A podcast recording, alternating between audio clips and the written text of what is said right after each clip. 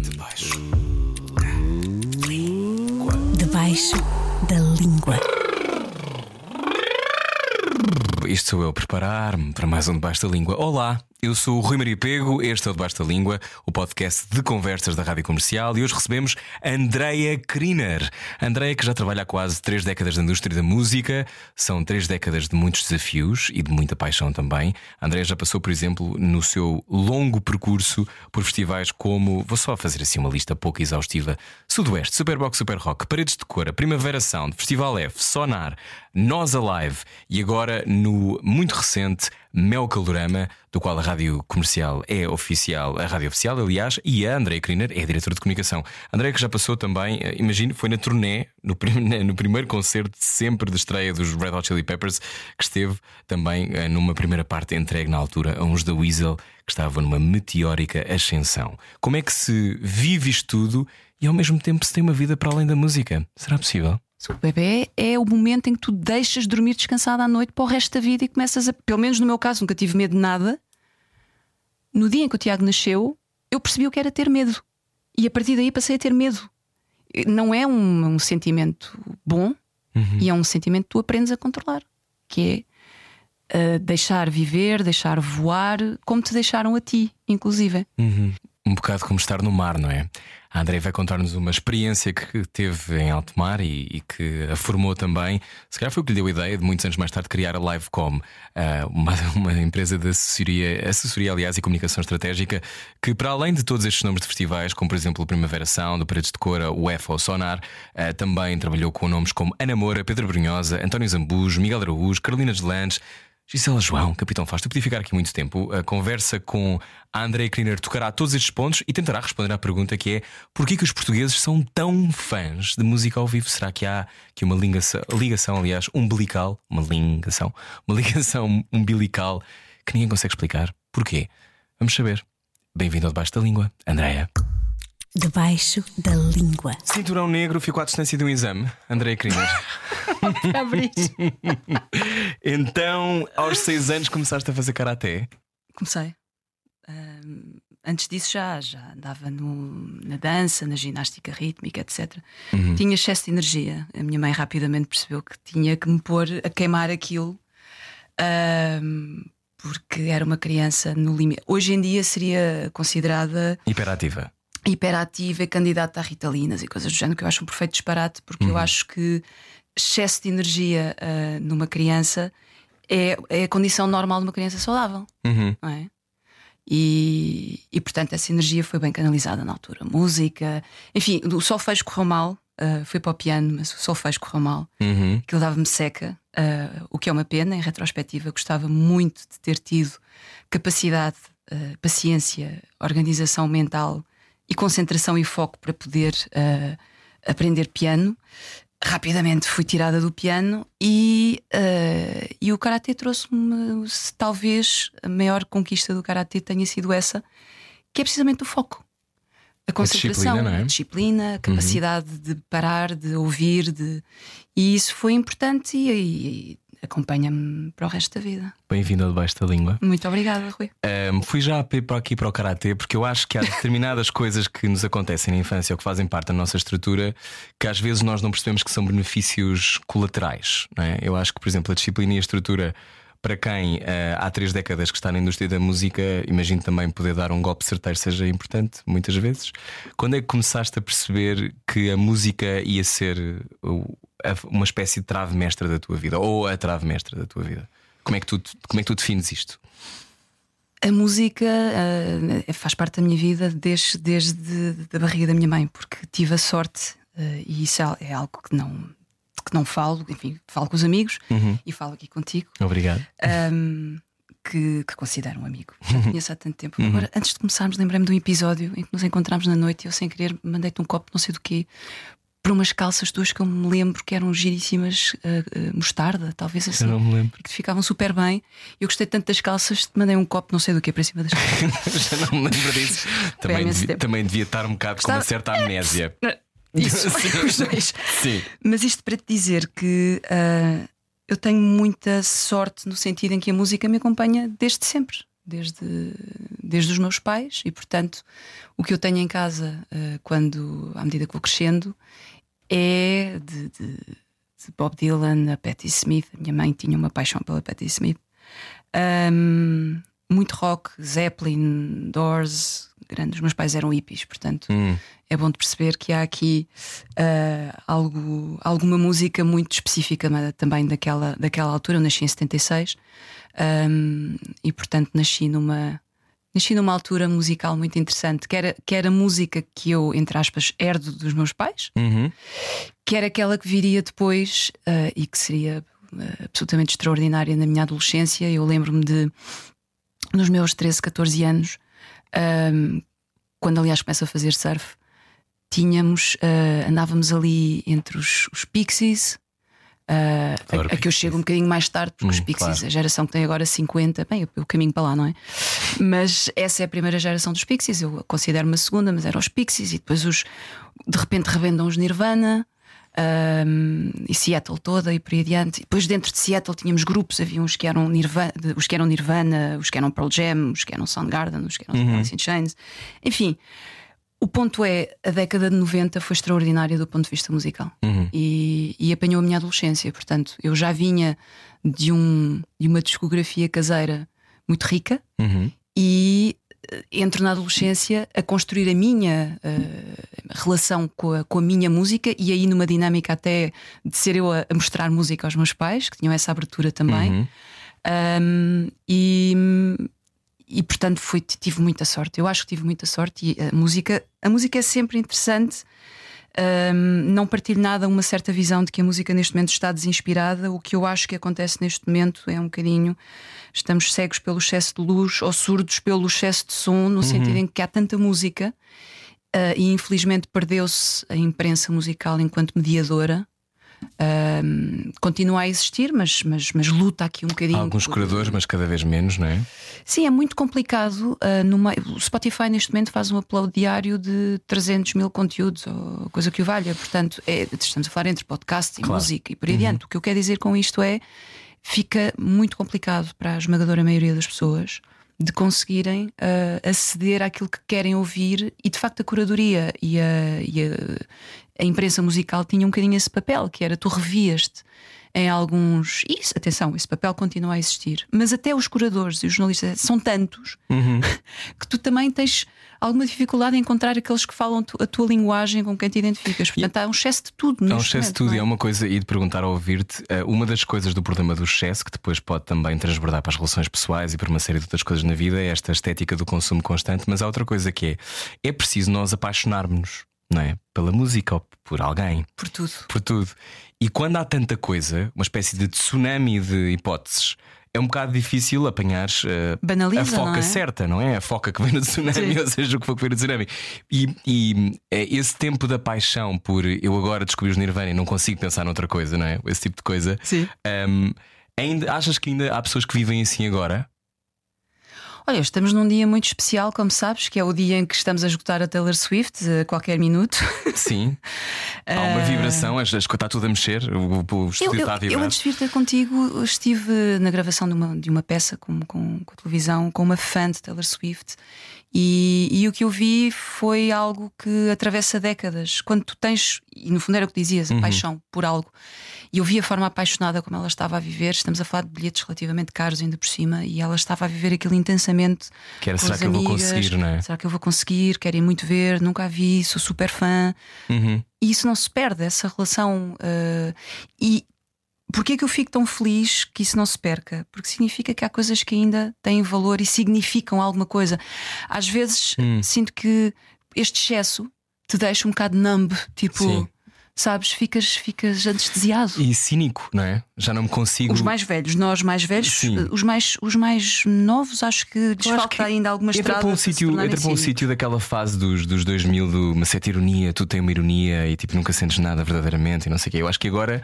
Mas isso acho... nos mais novos não achas que é assim uma cena poser? Tipo... Acho, acho que é, claro, não é? Mas eu lembro. Não tens idade para ser cínico quando tens 20 anos. Sim, mas, mas eu, eu lembro-me quando, na minha fase dos 20, tipo 19, 20, 21, e quando comecei a fazer festivais de música para televisão e comecei a trabalhar e por aí fora, em rádios, era muito uma coisa meio sectária do género, novas estas músicas, novas aquelas. Ah, completamente. Não é? Eu estava na radar e estava na radar. Portanto, só Claro, disse Britney claro. Spears era um escândalo. Hoje em dia, obviamente, mas que já não é estamos aí. Não, não, pelo é? contrário, isso é fantástico. Dizer, tu ouves tranquilamente ah, pá, os Orange e Pazuzu e a Britney Spears de uma noite em que vais dançar e curtir. Sim. eu- eu gosto disso. Atenção. Mas eu acho que disso. agora isso é mais aceito do É, que era há umas décadas. Hoje em dia até é um statement. No fundo, se não fores assim, que é que se passa até és desconsiderado. sim, sim, sim, porque, mas isso é o reflexo de um bocadinho de- deste dissolver de barreiras. ah, Porque se tu dissolves as tuas barreiras musicais, por exemplo, significa que dialogas com o outro. Ahá. Ouves Pois. o outro, entras em contacto com o outro, queres descobrir o outro. Porquê que gostas da Britney Spears? E por que não gostar da Britney Spears? Uhum. Percebes? E isso, esse diálogo, essa, essa dinâmica de, de interação e de troca Uhum. é o que aproxima as pessoas, no fundo, não é? Agora, não significa que temos todos de repente dizer que gostamos da Britney Spears. Eu posso dizer assim: "Epá, eu não gosto especialmente da Britney Spears, Uhum. pá, mas se for, eh, se for ir para uma festa onde passa a Britney Spears, se calhar danço que nem uma maluca e Claro. quer dizer que a seguir vá para casa ouvir a Britney Spears. Percebes? Sim, mas, mas, mas tem a ver com um tempo e com um momento. Ahm, falaste de dissolver barreiras e dissolver fronteiras. Ahm, fazendo surf, descobrindo a tua vida, depois eu sei que foste estudar comunicação empresarial e relações públicas, não foi? Sim, sim, sim. Tu a pensar, eu Na acho que sim. Escola Superior de Comunicação Social. Ahm, Sim, sim. E foste parar, à, foste parar à música. Nesta altura, as barreiras para tu poderes trabalhar em música de que tamanho eram? Eram muito altas ou era uma coisa possível trabalhar em música em Portugal? Eu tenho, que, eu tenho que honrar o que os meus pais fizeram por mim, nomeadamente a minha mãe. Ah, eu fui educada como, não, como uma mulher, como uma, uma miúda e uma mulher Uhum. em construção que não tinha qualquer tipo de barreiras. Tu podias ser tudo. Eu, eu, eu fui e sou tudo o que quis ser, e percebes? Uhum. Eu cresci sem a noção de que havia coisas que, bem, não há nada que uma mulher não possa fazer. Bom, talvez do ponto de vista biológico, fisiológico, não possa, mas, mas não há nada que esteja ah, que seja impossível a uma mulher fazer se ela quiser fazê-lo, não é? E, se, e se adquirir ou se desenvolver as competências e por aí adiante. Agora, eu de facto cresci muito livre. Uh, fiz karatê, fiz surf, tive bandas, uh, fui trabalhar para a música, estava na escola, na, na- na- na- universidade e acompanhei para poder viajar de borla, acompanhava grupos uh, em que não tinha que pagar nada, enfim, também não ganhava dinheiro, mas viajava de borla. E nunca tive alguém em casa, quando eu vinha com a ideia de quero fazer isto, quero fazer aquilo, hã? nunca ninguém me disse não podes, ou és mulher. E, e em retrospectiva, hoje em dia sou mãe e percebo alguns olhares quando me levavam pela primeira vez a uma, uma nova maluqueira que eu ia fazer. Por exemplo, deixarem-me fazer surf com 14 anos no mar. Nós, nós, nós tínhamos uma casa em- no Baleal, em frente à praia. Uhum. Uh, para quem conhece, não é propriamente um, um mar sítio mais com, fácil. com um mar uh, muito fofinho, não é? E eu, de uma forma completamente irrefletida, às vezes ia para dentro de água sozinha no inverno e tive sustos, apanhei grandes sustos, coisas que são altamente formadoras na tua vida também. Confrontaste com pelo menos a ideia de morte. e hum, esses momentos são, são interessantes porque de repente estás a tentar remar para a terra e não consegues. Ah, E e é vais, vais ter momentos desses na vida, não é? Do ponto de vista figurado, vais ter mais momentos desses. Espera lá, eu estou a ver a terra, mas não estou a conseguir lá chegar. Isso aconteceu agora àquela rapariga que esteve em cima do paddle durante aquela paddle surf Sim. durante 17 horas em alto mar, não é? sim. Eu não tive tanto tempo. Ah, não, por exemplo, facilitou-me a vida ter tirado o curso de nadador Salvador com 16 anos. Ainda por cima era a única miúda. Isto aconteceu-me várias vezes ao, ao longo Seres da a única vida. miúda. Muitas das vezes, em muita coisa, era a única mulher, sim. E- mas não tinha consciência disso, como te digo. Às vezes, só passado uns anos, é que penso: ah, espera lá, mas eu era a única mulher que estava nisto. Portanto, na altura, lembro que na, na minha turma de nadadores Salvadores era a única, ah, mas era sempre bem recebida. Quer dizer, os, os homens, os rapazes, eram recebiam-me, acolhiam-me sempre bem, sabes? Eu às vezes dizia sempre: I'm one of the boys. Uhum. Hoje em dia dizem, mas isso não é bom. Mas também não é mau.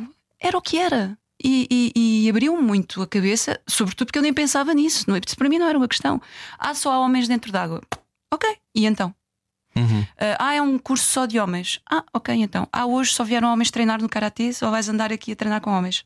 Ah, ok, então. Ótimo, ele é maior do que eu, sou obrigada a treinar Uhum. com Superaste. alguém. Sim. Exatamente. E sobretudo, esqueces-te um bocadinho das condicionantes de se és baixa, alta, mulher. São duas pessoas que estão ali. Como é que isso te serviu a trabalhar numa indústria ultra competitiva como a da música? Bom, para fechar o capítulo de estar dentro da água a tentar sair e não conseguir, porque de repente estou no meio de uma corrente e só percebo quando olho para a terra. Uh, o set a demorar a chegar e às tantas olho para a terra e estava super longe. O meu ponto de referência era um pescador que estava. E o outro era. Marrocos. não, e começou a levantar-se uma tempestade. E, Hum. e só para terminar este capítulo, porque é interessante depois, mais para a frente na vida, que é em vez de lutares, entregas-te. Onde é que entra o curso de nadador Salvador aqui? É um bocadinho controlares a respiração, ah, não ficares nervoso, porque senão rapidamente vais, eh, vais dar conta da tua, da tua capacidade torácica, etc. E portanto, o que é que eu fiz? Fiz aquilo que eu sabia que tinha que fazer, deixei-me ir, deixei-me ir até sair da corrente e aí sim comecei a remar. ah, mas não te deixes confundir com este estar sereno, porque cheguei à terra e devo ter ficado meia hora deitada na areia a tentar recuperar, porque estava, obviamente, um esforço. Ter os meus 17, talvez. E portanto, mais para a frente na vida, encontrei e, e hei de encontrar mais momentos destes em que tu estás completamente à nora, só que não podes lutar, tens que deixar ir até chegares a um ponto, tens de treinar a paciência, a entrega e a aceitação e a não resistência. Ah, até que chegas ao ponto em que, ah, espera, já saí da corrente, agora já posso remar. Pronto, percebes? E parece aquelas histórias assim, meio orientais, meio. Mas não, é, são histórias. Não, eu acho, acho que é- eu fiz essa pergunta há bocado: o que é que se faz quando, quando se está nesse lugar? E eu, eu identifico isso noutras circunstâncias da minha própria vida e de certeza quem está a ouvir de é muito mais útil, ok, deixaste ir com a corrente do que estares agora vou ser aqui uma espécie de barragem de dique e vou tentar resistir a tudo. Não, não há, não há solução. É? Às vezes tens mesmo que. Sim, do ponto de vista aerodinâmico, e eu uh, Exato. estou longe de perceber grandes, grandes coisas dessa área. Eu já eu sou mesmo aerodinâmico no armário, toda mas, a gente mas se sabe. tu pensares, uh, nada, nada que, cria, que tenta criar resistência consegue avançar. Ou avança com muito, muito esforço. Uhum. Portanto, quando te encontras perante uh, obstáculos uh, em que criar resistência não te vai ajudar, Uhum. mais vale deixar-te ir e ver onde é que te leva. Foi muito bom, André, obrigado por teres vindo. Ok, então virando para a música, ehm, estamos a falar 21, 21 anos mais ou menos quando começaste na música? Uh, bem, se considerarmos as bandas, etc., onde eu andei uh, uh, a tentar cantar e. e- Mas, mas foi importante para mim, lá está, nada se perde, não é? Uhum. Um, foi, para já foi importante tomar consciência que eu não era assim tão talentosa, portanto foi um exercício de humildade. Hum. Um, mas era, mas foi importante para mim uh, porque me ajudou a consolidar uma certeza que eu tinha cada vez mais, que era eu queria trabalhar na área da música. Isso eu queria seguramente. Uhum. Quando, e foi um processo muito pessoal de espera, eu de facto não sou assim tão talentosa, mas eu quero trabalhar na música, portanto, eu não preciso de estar em cima de um palco. Não preciso. Quem tem que estar em cima do palco é quem tem talento para estar em cima de um palco. Se calhar o meu talento é trabalhar com as pessoas que vão para cima de um palco. E isso ajudou-me aqui a, hum, a, a chegar ao processo de perceber um bocadinho o que é que eu queria fazer Uhum. e ajudou-me bastante uh, o curso que, que entretanto tirei na área da comunicação. Um, e juntei a paixão da música à formação profissional, Uhum. e é preciso perceber que na altura em que comecei a trabalhar, hum, a indústria da música que ainda estava em construção Uhum. era muito amadora. Qual era o cenário na altura? Muitíssimo amador. Ok. Muitíssimo amador, aliás. E mesmo assim eu já entro numa fase um bocadinho mais fácil, porque as histórias que me chegavam da geração antes da minha, que era quem, quem já estava a trabalhar na área, era que, por exemplo, na- na- nos espetáculos propriamente ditos, portanto, não estou a falar da, hum, das editoras, etc., mas nos espetáculos propriamente ditos, inclusive no início havia um problema, por exemplo, de divisas. Não tinhas divisas para pagar aos artistas. Uhum. Nós estávamos no, no, no- no fim da Europa, não, nem sequer estávamos num sítio de passagem de digressões. Tem tanta graça que hoje estamos à espera de saber se esgota as Taylor Swift, não é? Exato, que É, aliás. é a antítese, mas, mas, é que, mas é que o que é extraordinário é que há 10 anos eh, também não era evidente que, que estaríamos aqui, ou seja, já havia uma evolução extraordinária. Há 10 anos posso dizer que já. Já sentias que isto aconteceria hoje? Porque tu tens um antes e um depois que é no fundo o pavilhão Atlântico. Ok. Muda tudo. Percebes? Ok. Porque antes do pavilhão Atlântico Não tínhamos sítio para muito... Não, não tinhas, não tinhas uma arena e as arenas fazem toda a diferença, porque tinhas o macro e não vou dizer o micro, mas tinhas o muito grande que eram os estádios. E depois tinhas o Coliseu. Depois tinhas o Coliseu, tinhas Campo algumas pequeno. o dramático, foi Uhum. durante Dramático, tempo, sim, a claro. dos, dos espetáculos em Portugal. Mas o que eu quero dizer com isto é que tinhas eh, e tinhas o mercado mais ou menos dividido entre, entre dois promotores na altura, quando eu comecei a trabalhar, que eram, Uhum. que eram a RB e a Turnê, e eu comecei a trabalhar com a Turnê. Uhum. Ahm, É na turnê que faz o primeiro o concerto dos Red Hot Chili Peppers. olha, foi muito interessante. Oh my God! Eu por acaso tinha, tinha bilhete comprado para esse Foi o quê? espetáculo. 90 e. Foi 99. 9. Foi 99. Ok. Eu, eu faço 47 daqui a dois meses, portanto já foi há uns anitos. Já foi uns Já anos. foi há uns- há anitos.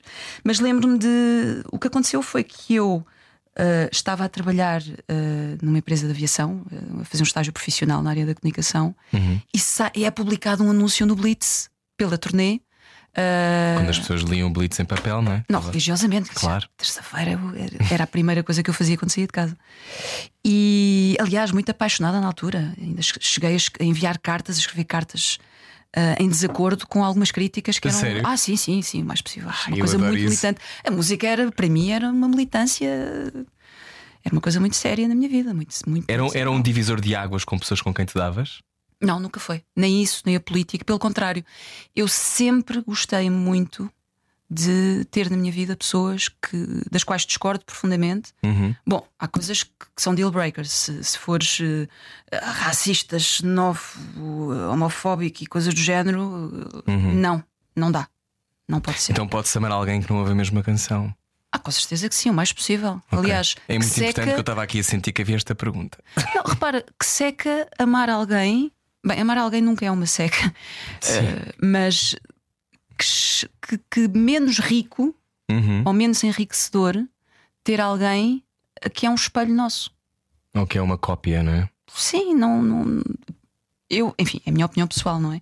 Portanto, sempre gostei muito de me relacionar com quem me traz coisas totalmente diferentes, ângulos completamente novos e diferentes, e música diferente, com certeza que sim. Eh, Também conheço eh, e nunca gostei de quem acha que só és cool se ouvires determinada música, porque eu acho que aquilo que tu ouves, aquilo que tu vês, aquilo que as viagens que fazes, etc., estão muito relacionadas com coisas emocionais. Nós somos seres emocionais no fim do dia, não é? Portanto, e a música é uma coisa altamente emocional. Uhum. Os espetáculos ao vivo, então, são o mais emocional que existe na música. Primeiro, porque não se repete. Uhum. O espetáculo é sempre, sempre diferente. Uh, depois, porque mexe com os teus sentidos, não vou dizer todos, mas praticamente todos. Bem, às vezes é mesmo com todos, não é? Uhum. E portanto é uma experiência 100% emocional.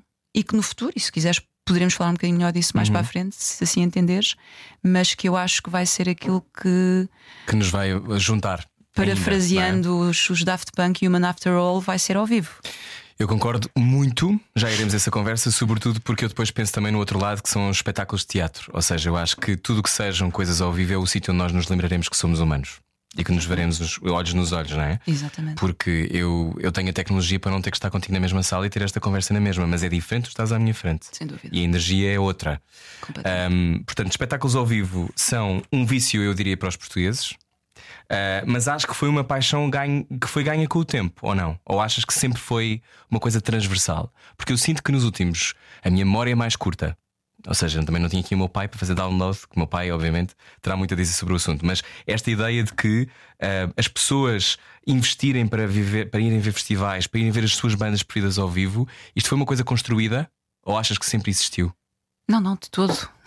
Não existia de todo. Não existia de todo, não é? Não, não, os produtores de, de espetáculos eh, portugueses, justiça lhes seja feita, honra lhes seja feita, construíram, investi- investiram e construíram ah, públicos, hábitos de consumo onde eles não existiam. Ahm, e, e parte desse percurso eu acabo também por fazer eh, Uhum. com alguns desses promotores nos últimos eh, 25 anos, acho eu, 25, 26, já, já nem sei bem, Uhum. já perdi a conta. Quando estiveste a música no coração também, não é?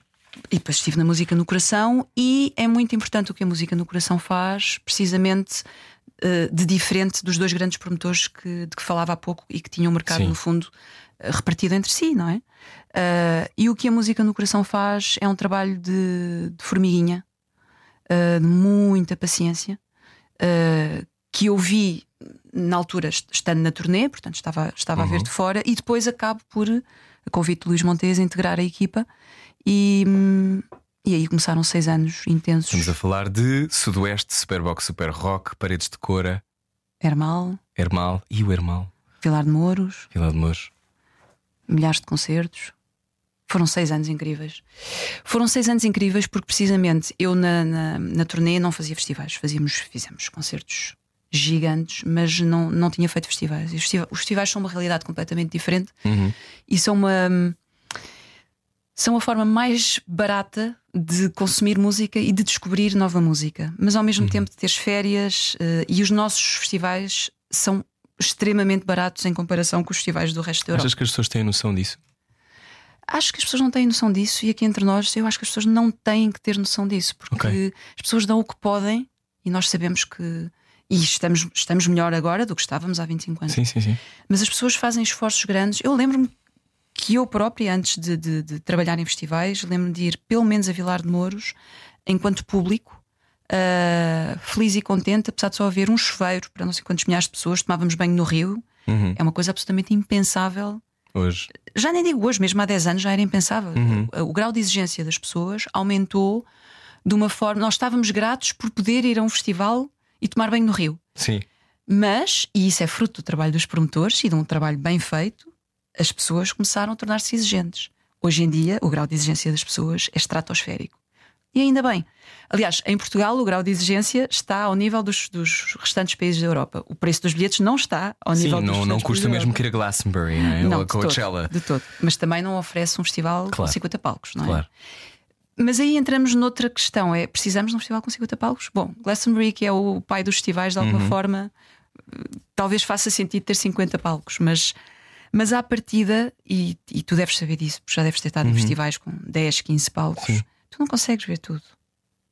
Não, até é um bocadinho frustrante, não é? Sim. Eu ainda me lembro em algumas circunstâncias, eu acho que foi até naquele, nos primeiros tempos do Superbock em Stock ou, do, ou daquele, daquele do Mesh Fest, etc., Sim. em que havia uma aplicação, ainda nem sequer usávamos muito aplicações, e era agora já está lotado nesta sala, até agora tens que correr para a outra.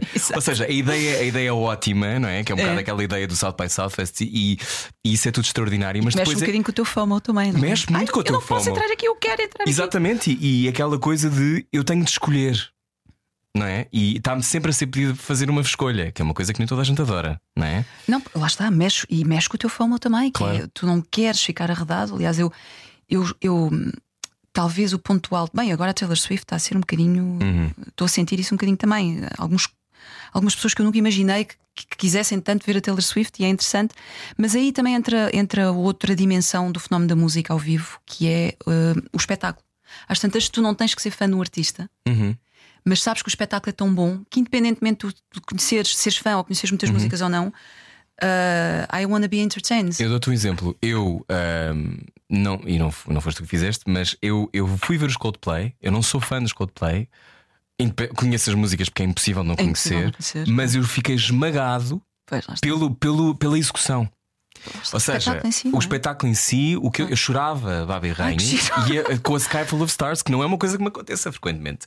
E não tem qualquer. eh, com isto, não digo as pessoas que adoram Coldplay e que maravilha. O que é extraordinário é que é isso. Eu não precisei de me apaixonar. Há tipo três músicas ou duas que fazem parte da minha vida Uhum. que são naquela fase muito inicial dos Coldplay, e depois outras que eu acho que são grandes bangers e que são música radio friendly ao máximo, mas não, não me atravessam. E naquele dia atravessou-me.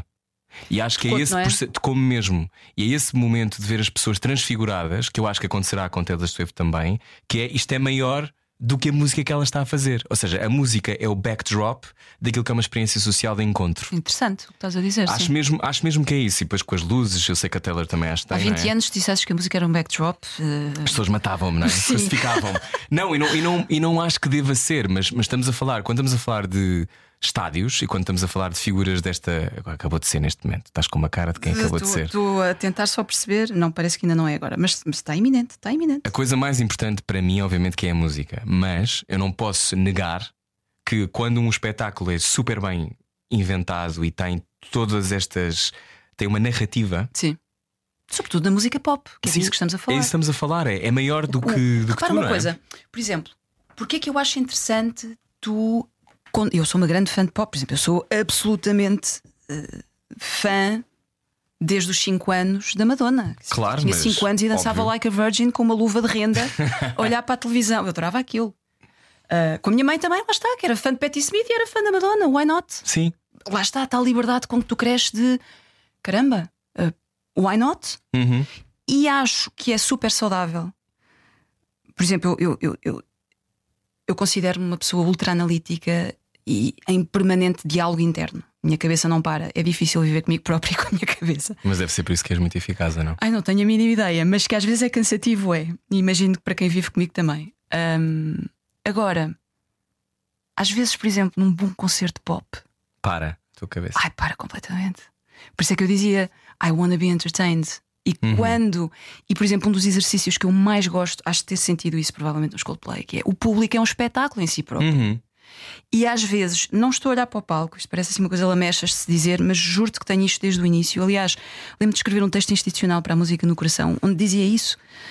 Tantas das vezes não estamos a olhar para o artista, estamos a olhar para as pessoas, porque aquelas duas horas que tu estás ali e que paras um bocado, não te lembras do, do trabalho, do patrão, dos problemas na escola, ou do filho, ou do gato, ou do, enfim, não, estás a ver interessa a tua banda, não é?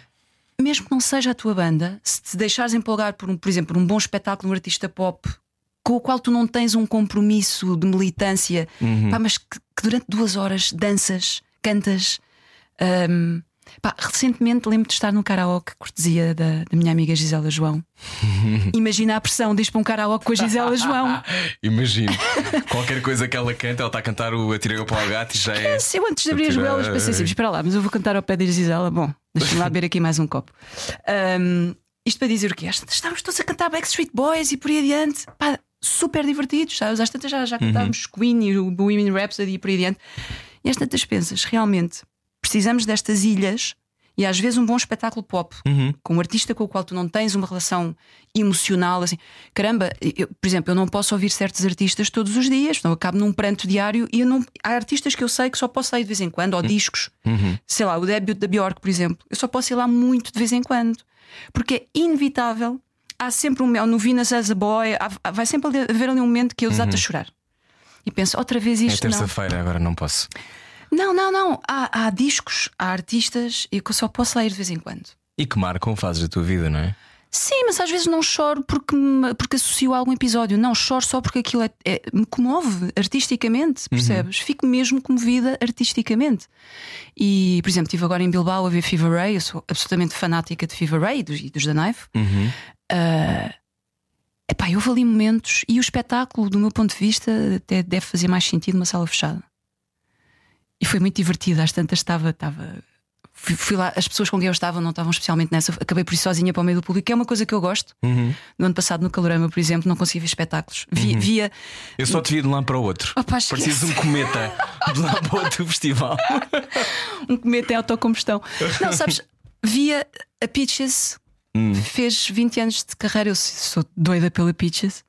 Há assim algumas mulheres Não, que e eu. estava livre, livre, amo. livre em palco. Eu só que os saltos vi. em cima das pessoas e dizia não. Eu tinha comprado a t-shirt de manhã e via os saltos e pensava não vou conseguir ver a Peaches. Bom, Sim. Eu isto estou a ouvir, dizer estou a vir quê? aqui confirmar uma coisa, né? mas estou a ouvir, sim, diz. Isto para dizer o quê? Que hum, Que foste para o meio do público? fui para o meio do público, tal como no ano passado no meu calorama, não consegui praticamente ver espetáculos. Lembro de ver o Nick Cave assim lá do fundo, mas sempre a espreitarem.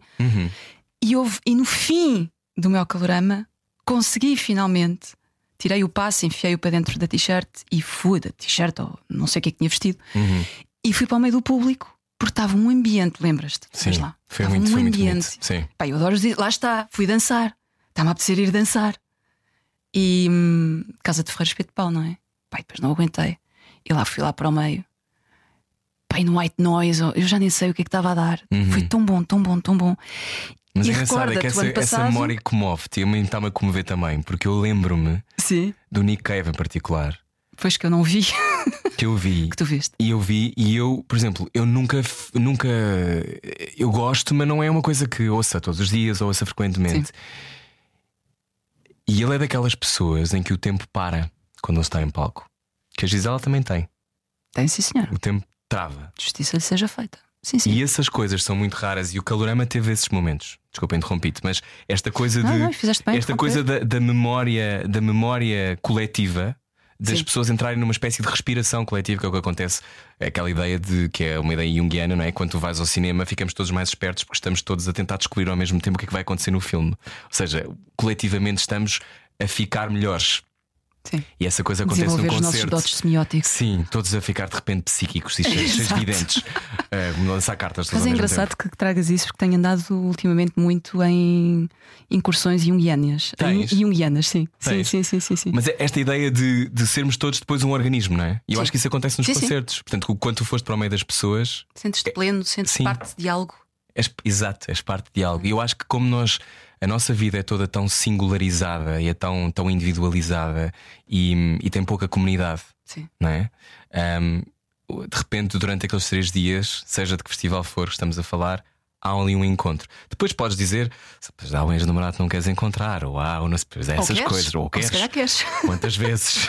que é esta coisa, pois os festivais são esses Ah, sítios estás de. aqui. Ah, tu ainda estás vivo, tu ainda existes. Eu Exato. achei que te tinha apagado da história. Mas, mas esta, esta coisa do, do momento da partilha é isso que te move quando começas a preparar um festival? Ou o que é que te, o que é que te primeiro. Eu acho que há uma energia muito primitiva em mim ainda eh, e que no meio do, do- do inevitável cinismo que vem com a idade, que é uma defesa também, não é? Às tantas já, já partiste os dentes várias vezes. Uhum. E ainda bem que o fizeste, vais aprendendo alguma coisa pelo caminho. Cai, levanta.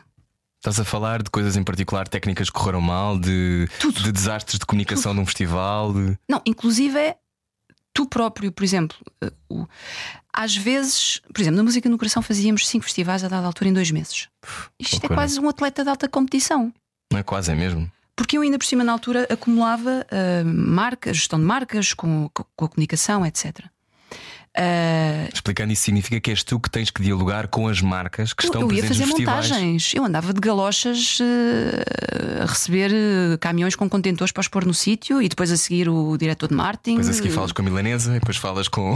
Tudo, tudo, Pois, tudo, claro. tudo, tudo o que tu Eu possas não sei se as imaginar. pessoas têm noção que é essa coisa quase de tentáculos, que tens de ter vários, não é? acaso é engraçado porque há uma pessoa da minha equipa que me chama carinhosamente a polva. Não, mas é que eu não, eu não sei como é que se inventam estas coisas sem ser assim. Não é? Porque parece que nunca, nunca há pessoas suficientes, imagino. não, hoje em dia, nomeadamente onde estou agora em Laço Tour, quer dizer, tenho uma equipa e já não. Quantas pessoas fizeram o calorama ano passado? Tens ideia? Muitas. Mas não tantas quanto aquelas que necessitaríamos, porque estávamos, e ia dizer-te isto, foi particularmente emocional para nós, eh, para o público, porque estavas na ressaca da pandemia. Uhum. Portanto, tudo aquilo que se passou, aquele mel, mel calorama foi intensamente emocional para, para o público. Agora imagina o que foi para o backstage. Eh, e há quase, nós somos quase brothers in arms, porque fazer um festival o ano passado não é o mel calorama. Fazer qualquer tipo de evento o ano passado, eu fiz vários, eh, foi um desafio, porque durante a pandemia várias pessoas deixaram o meio, tiveste quebras muito grandes de recursos humanos nos fornecedores. Eh, fazer um espetáculo ano passado foi um desafio como nunca tinha sido nestes, para mim, nestes 20 e tal anos e, e para o meio. Fazer um festival de raiz bom, ainda é outro grau de, de desafio. Agora, o que acontece é quando as coisas são, são intensas, Uhum. para não dizer difíceis, é que quando elas correm bem, trazem-te uma. hum, É superlativo. Sim, traz- traz-te um- uma confiança acrescida Uhum. de que a partir de agora é não estragar e, e melhorar. O que não, o que não. Uhum. Porque o festival está longe de ser perfeito e precisa de, de- Claro. de ser trabalhado Já estamos lá, a fazer. já lá vamos ao calorama. Tenho muitas coisas para perguntar. Ahm, tu, nesta, na, na tua incursão Música no Coração, depois fizeste outra incursão na Everything is New. Sim, E, portanto, tiveste em todos os sítios, tu já vês todos os festivais por dentro e por fora, não é? É a sensação que eu tenho. sim, nu- nunca trabalhei com o Rock in Rio, mas já Sim. lá estive, estive nos bastidores com alguns artistas eh, e que atenção, foi um- o rock- também existe, como- tal como eu disse que existe um antes e um depois do Uhum. Pavilhão Atlântico, existe um antes e um depois do Rock in Rio, nos festivais. Porquê que diz isso? Eh, Tem a ver com o profissionalismo da área que teve, tivemos todos que dar um salto? também. E do ponto de vista de quem já cá estava no mercado quando o Rock in Rio eh, vem. Estamos a falar de 2008 ou Estamos a 2010? falar de 2001. Nunca sei. Um, um, um, Um? um, um. Foi mesmo 2001, o Rock Eu in creio Rio. que. Se... Espera, não, eles estão quase a fazer. Eu acho que 20 fiz o anos. primeiro. Não, talvez 2002. Eu acho que foi 8. Não, 8 não. Não. Eles estão quase a fazer 20 anos. Eu tinha ideia que tinha feito o primeiro, mas se calhar estou enganado. Eu fiz, eu fiz o, um- o primeiro em televisão, acho eu. Ok. Portanto, não, se Eu- calhar não era o primeiro Eu ainda. creio que ou é 2002 Não, não é pode ter sido. Eu 2003. fui a um anterior, eu acho que foi 2004.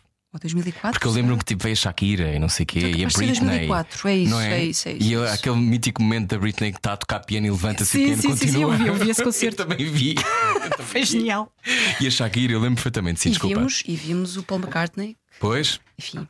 Portanto, a questão Paul é. McCartney, não é? Circle McCartney. Portanto, um, dizes que a chegada. A, a chegada do Rock in Rio. A chegada é o quê É- para, é- para, é- para o meio português? Para mim é fenomenal. Eu, eu, eu encaro sempre a chegada da concorrência, seja ela qual for, como uma coisa positiva. Ok. Porque no fim do dia vai-te obrigar, e atenção, eu gosto de um bom desafio, Uhum. dá-me pica.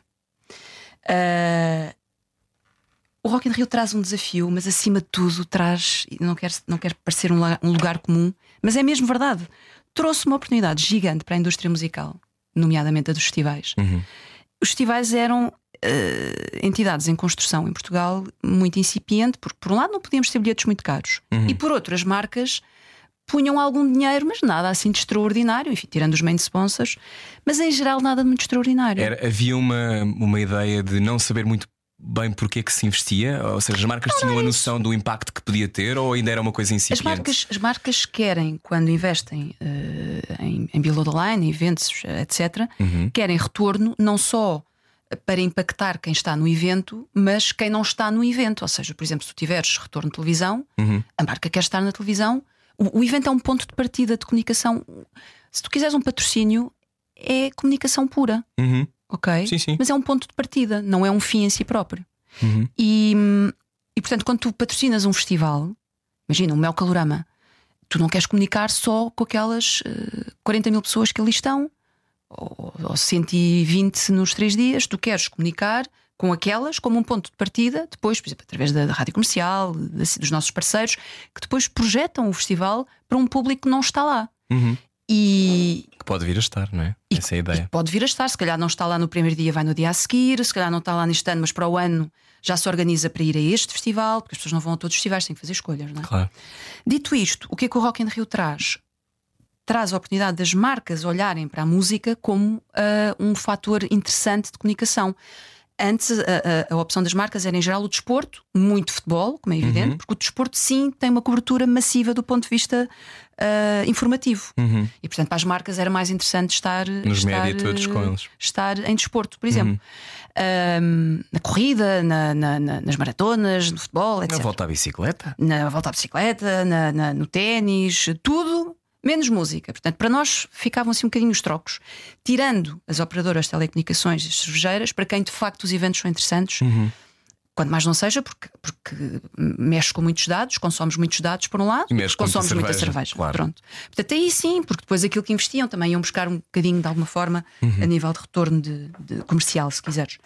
Mas a partir do momento em que o Rock in Rio vem e traz uma visão ah, ah, eminentemente de comunicação e marketing, É um evento de entretenimento, não é? totalmente, e muito bem. E eu, eu que venho da área da comunicação, bato palmas, Uhum. porque na altura nós que andávamos cá a tentar convencer mais, e eu já vim, ainda por cima, eu já vinha de um território difícil de negociação com as marcas, que era a Vox, Uhum. nesta mesma Vox casa, não é? Rádio. Vox Rádio. A Vox tinha um discurso tão disruptivo, estamos a falar de 99, Uhum. no ano em que eu comecei a trabalhar a turnê, comecei a trabalhar a Vox também, que era. Desenhando um bocadinho para quem não se lembra ou se lembra mal, Sim. uma rádio completamente disruptiva, tinha as figuras mais disruptivas da rádio. Ram- Pedro Ramos estava, não estava? Pedro Ramos estava, conhecemos nessa altura, éramos miúdos, tínhamos Sim. 21 anos, nós tínhamos, creio que, a mesma Pedro idade. Ramos agora o mentor da Rádio Futura e também Exato. muito presente no o meu Ramos, programa. o Cocknau, ah, Inês Menezes chegou a estar ou não? estava a Sofia Moraes, Sofia Moraes, sim. estava, a Inês Menezes esteve, foi depois de mim já, porque eu entretanto depois saí, foi, foi quando fui para a música no coração. Uhum. O Miguel Quintão, Portanto, a Ah. geração toda dos futuros curadores musicais de uma série de coisas e de jornalistas da música. Portanto, o momento. Um- Vargas. Porquê que era difícil de comunicar? Era porque as pessoas não percebiam aquele tipo de comunicação? Não, não, não. As pessoas eram ultra fãs da Rádio Fox. Uhum. Nomeadamente eh, as pessoas ligadas à, à publicidade, à cultura, à música, à moda.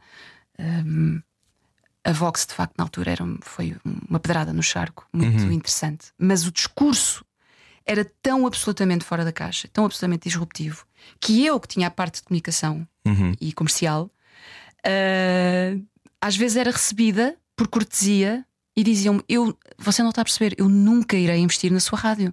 As coisas que vocês dizem. Ah, e eu dizia: Vamos fazer assim, nunca é, é um termo. Palavra um bocado grande, um É, bocado pesado. ainda não estão preparados. Vão ouvindo, porque eventualmente um dia destes. E portanto, o que é que nós tínhamos? Tínhamos algumas marcas que batiam palmas porque estavam à espera de uma rádio assim para poder Claro. aplicar, uma Red Bull, uh, uh, lojas de conveniência, na altura as noturnas, que agora já não existem, Sim, sim, uh, sim. Sagres Preta. Ou seja, houve algumas vitórias que foi conseguirmos algumas marcas que de repente estavam à procura de um meio destes. não é? Exatamente. Claro. Uhum. E, e- e atenção, o que aconteceu nestes 25 anos, o o onde estamos agora e onde estávamos há 25 anos, não tem nada a ver. Éramos super quadrados há 25 anos. Super quadrados. Uhum. Tu agora vais beber copos com os teus patrocinadores. Ah, na altura as coisas estavam a encaminhar-se para aí, mas como eu te digo, estávamos a construir Uhum. uma indústria. Sim. E a indústria agora, neste momento, está super ultra Nós cruzámos nos prémios da Marketeer e ahm, ambos já trabalhámos com muitas daquelas pessoas que estão naquela sala, não é? Que são as figuras do meio da publicidade, ou são das agências, ou são dos meios de comunicação. E ah, estar ali é também ver como tudo mudou, não é? Porque Sim. os canais onde se anuncia muitas vezes, quer dizer, quantas, quantas pessoas. Eu trabalhei com muitas dessas pessoas no Instagram. Não é? Até nem foi na rádio ou na televisão. Portanto, as coisas transformaram-se tanto. Mas quer dizer, há 25 anos a ideia, o Instagram nem sequer existia, nada disto existia. Não. Uh, quando tu depois fazes essa passagem para perceber, ok, eu quero comunicar, tu continuas a levar um bocado essa, essa lógica, não é? Que tu queres comunicar de uma maneira diferente, sempre. O calorama é isso também. Sim, fizemos, aliás, essa movimentação recentemente com a entrada no metaverso, ahm, Uhum. que nos permitiu. Não, não sei se acompanhaste na Não. altura. O que é que nós fizemos? Criar, ah, ah, o Mel é o único operador de telecomunicações em Portugal que tem presença no metaverso. Uhum. Ah, e portanto o que nós fizemos foi criar um, um Mel Calorama no metaverso Uhum. E fizemos uma conferência de imprensa ah, onde tivemos 50 jornalistas, que é uma coisa que não acontece nas conferências de imprensa hoje em dia na área da Não- música Não podem. as, as redações estão muito desfalcadas, Claro, as pessoas não claro. conseguem, etc. Claro. E portanto, o que é que aconteceu? Fantástico. Tu não tens que estar fisicamente em lado nenhum, basta que tenhas o teu telemóvel, entras, ah, entras na, na conferência de imprensa, participas na conferência de imprensa e assim aconteceu.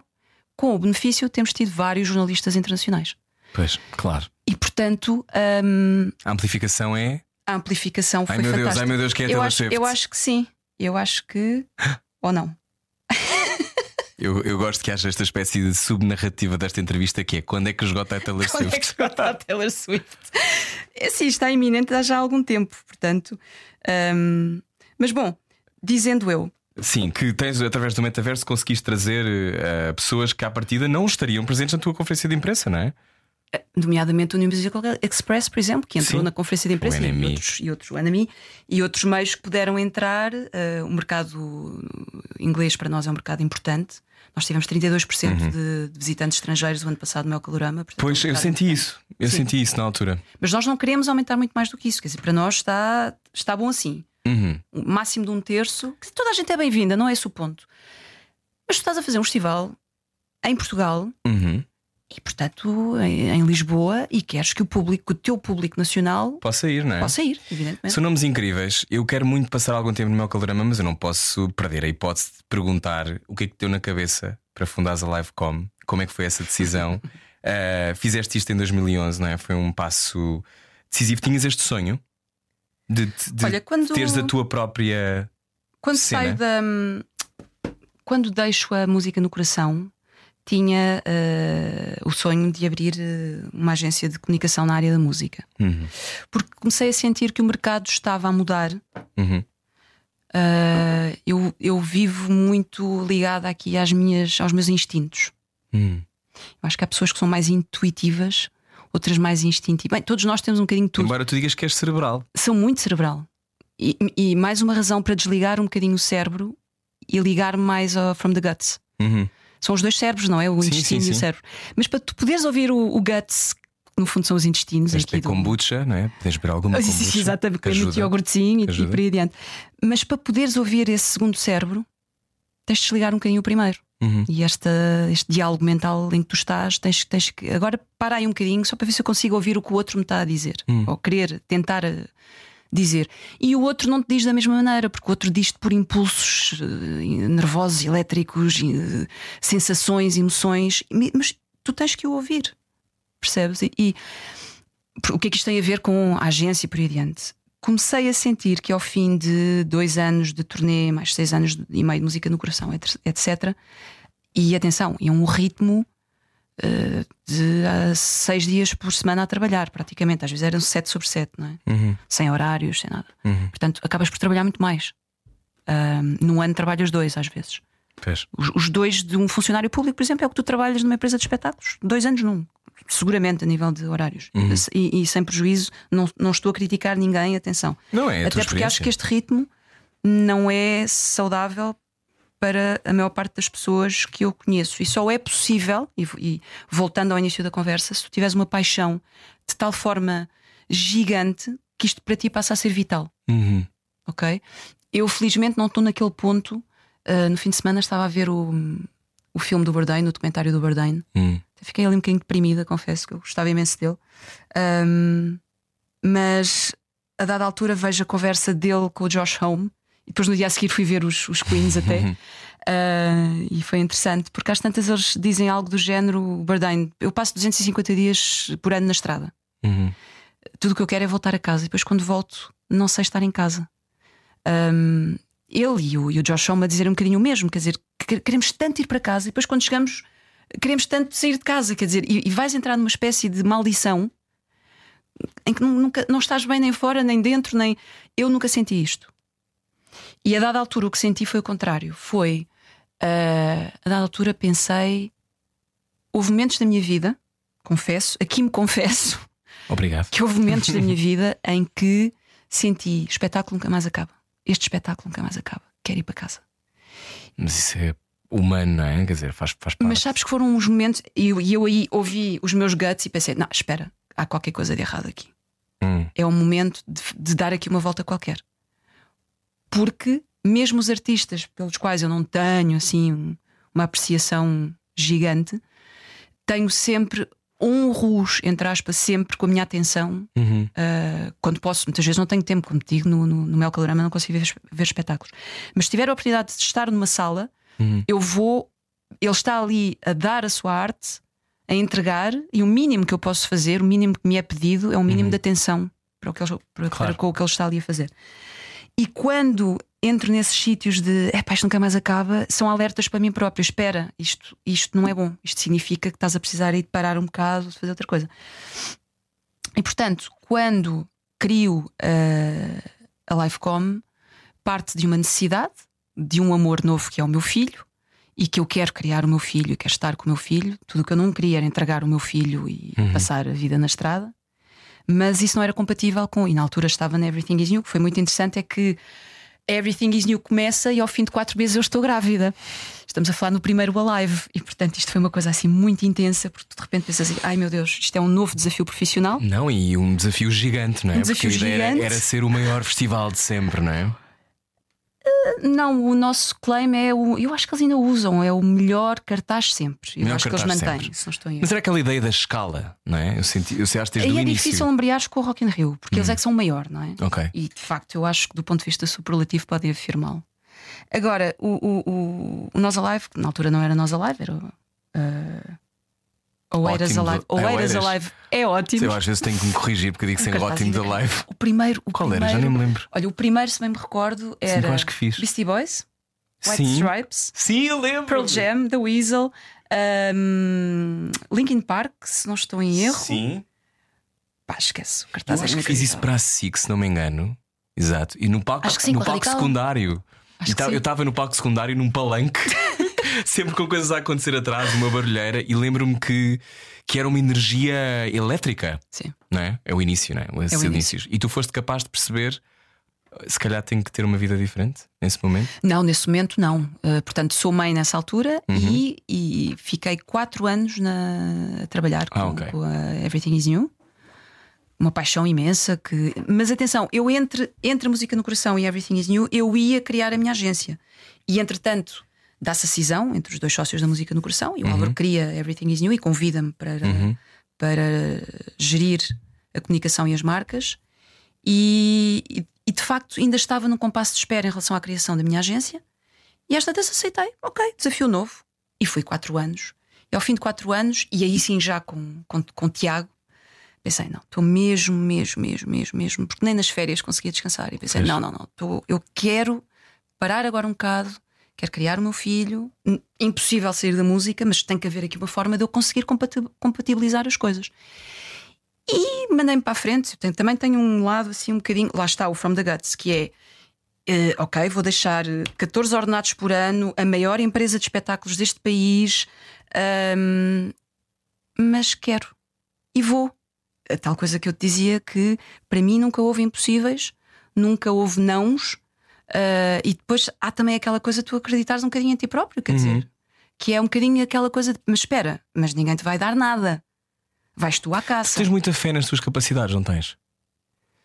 Tenho essa sensação. Ou seja, tu passas uma imagem de muita determinação Sim. e de, Sim. e de hum, capacidade de decisão, eu imagino. Quer dizer, é impossível estas coisas tu não conseguiste decidir. Tás, tens o mundo. Eu, eu não sei se as têm noção do backstage de um festival que é aparentemente calmo, mas são decisões fulcrais de dois em dois minutos. Sim. Não é? Agora vai buscar aquilo, agora não sei, agora aconteceu aquilo. Agora... Ou seja, verdade. então imagino do ponto de vista da comunicação, então deve- ainda tem o- a added layer de o exterior, não é? Não é Sim, só os potenciais os artistas crise. e sim, Sim, sim. quer Lidar dizer, com o gabinete de crise, por exemplo, é sempre uma coisa pois, formadora, há no mínimo. gabinetes de crise, é, lá está.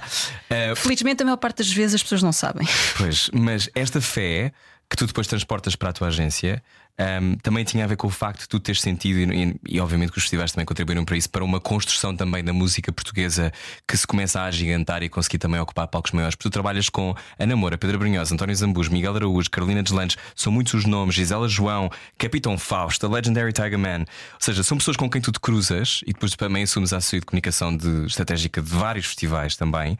Ahm, também tem a ver com isso, de ver esta rampa a começar a, a surgir. Agora eu digo rampa e o telefone de Andreia Kriner, filha. Será que é agora que Taylor Swift Ainda não. se esgota? Ainda não, ainda não. As pessoas a ter problemas com o cartão de crédito a tentar pagar. Ahm, foi também porque viste que estava a haver escala também na, na- na música portuguesa e podias trabalhá-la de outra maneira? Sim, sim, sem dúvida. um-. Totalmente, por acaso é muito interessante que, que coloques as coisas dessa forma, porque eu não tendo decidido eh, deixar Everything is New, porque de repente achei, ai não, agora vou é trabalhar música portuguesa. Não, não foi esse o racional da minha decisão. Claro.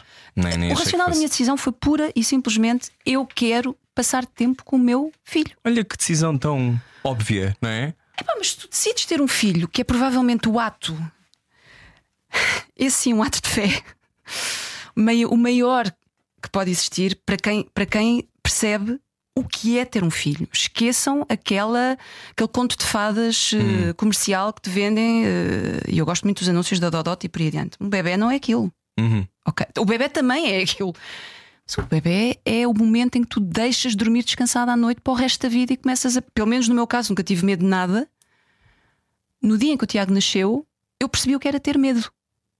E a partir daí passei a ter medo. Não é um, um sentimento bom Uhum. e é um sentimento que tu aprendes a controlar, que é ah, deixar viver, deixar voar, como te deixaram a ti, inclusive Uhum. e depois começares a ver tudo aquilo que vai acontecer pela primeira vez na vida dele, que tu fizeste, e porque tu ainda por cima tiveste direito a fazê-lo sem que, sem que te permitiram-te que caísses, que levantasses, que descobrisses, que aprendesses e por aí adiante.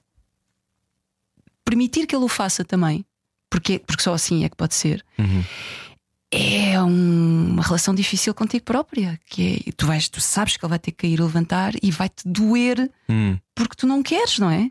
E portanto falamos de, de um ponto de vista real, que é quando eles são pequenitos, caem mesmo e partem-se todos e por aí adiante, mas mais tarde vão cair de outra maneira e vão se partir de outra maneira. Tiveste medo de ter um filho, tendo em conta que tinhas uma carreira muito meteórica? Não pensei muito, mais uma vez, from the guts, não foi programado e de repente estava grávida. e a questão que é: ser uma mulher na música não seja o mesmo que ser um homem na música. Tenho esta ideia, se calhar estou enganado. provavelmente ser uma mulher ou um homem em tudo na vida é diferente. Em tudo não na vida é diferente, Agora, claro. tem muito a ver com como tu te posicionas. E, e como te digo, fruto da minha educação, como nunca fui criada no sentido do medo, do não, do não consegues, do não podes e por aí adiante, Uhum. eu sempre achei que eu só não podia aquilo que eu achasse que não podia. E, eu- e há coisas que eu acho que não posso, atenção, há, há coisas para as quais eu não estou capacitada, não sei.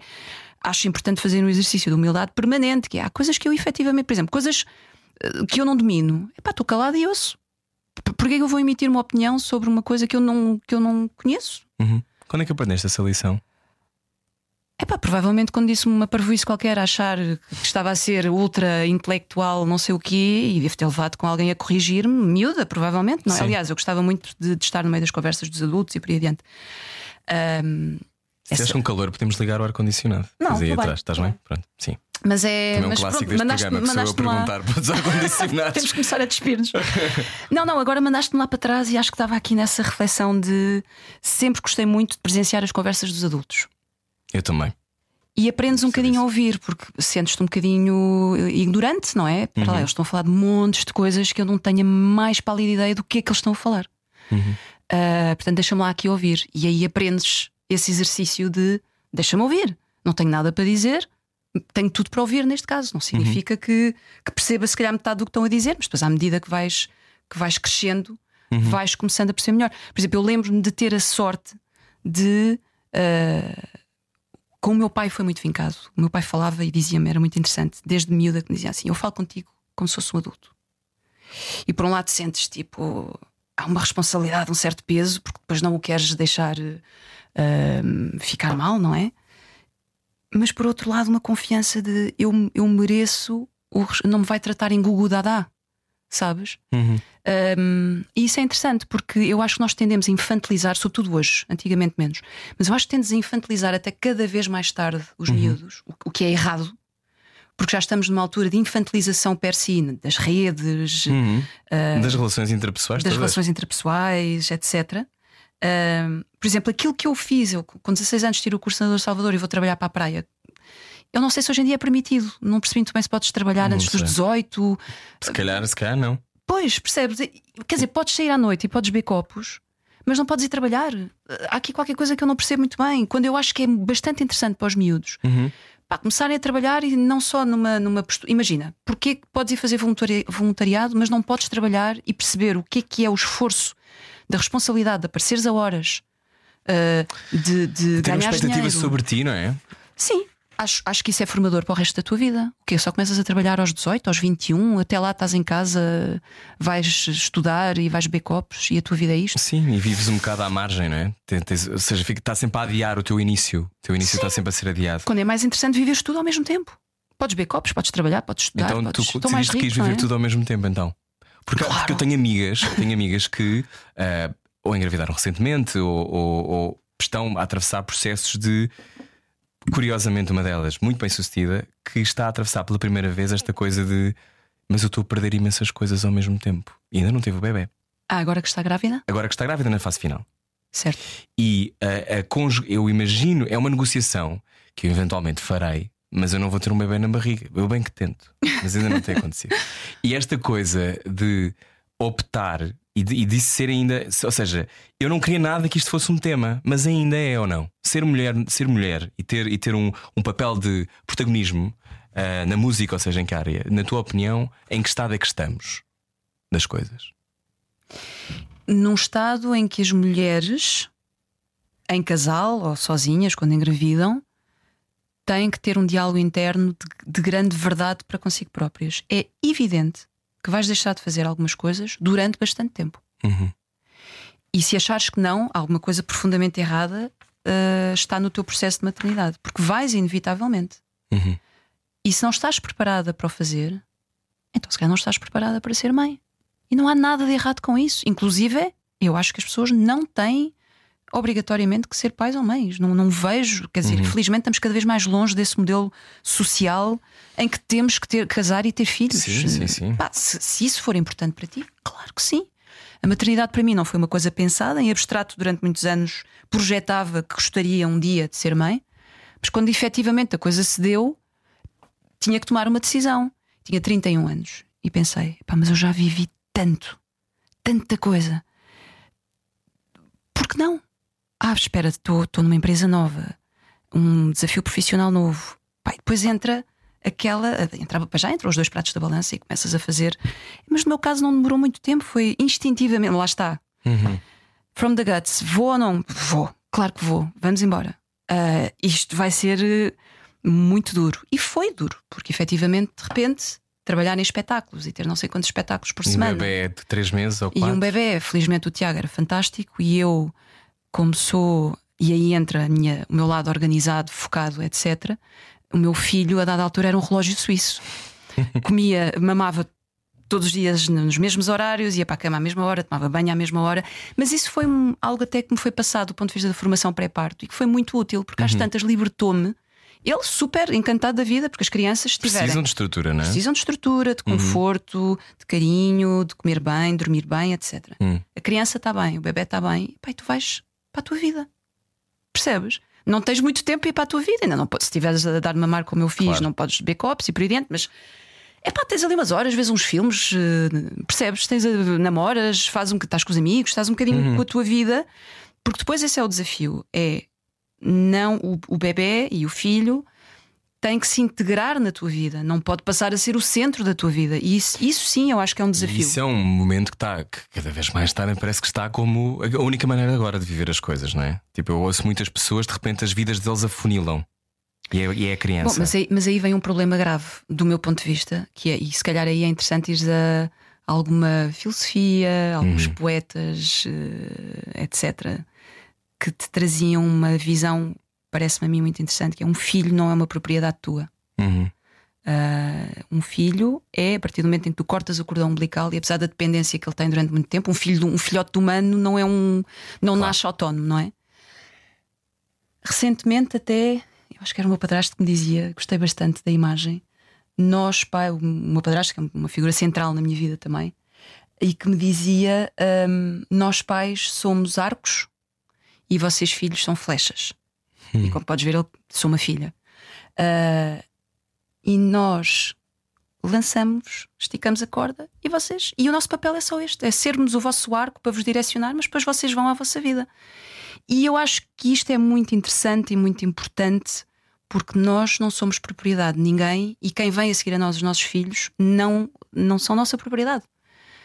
E o melhor que podemos fazer é encaminhá-los, porque se eles estiverem bem, nós estamos bem, percebes? Agora, isso, isso é, um, é um trabalho que começa, como eu te dizia há bocado, desde pequenino e que é muito difícil, porque quando tu vês aquele ser indefeso, que é uma projeção, ou que tu projetas como sendo um bocado o teu ego também, e também é esse.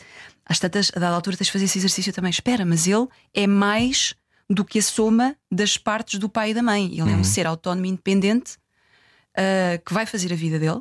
Que vai cometer os erros dele. Vai- E quanto mais independente ele for do pai e da mãe, de todos os pontos de vista, melhor.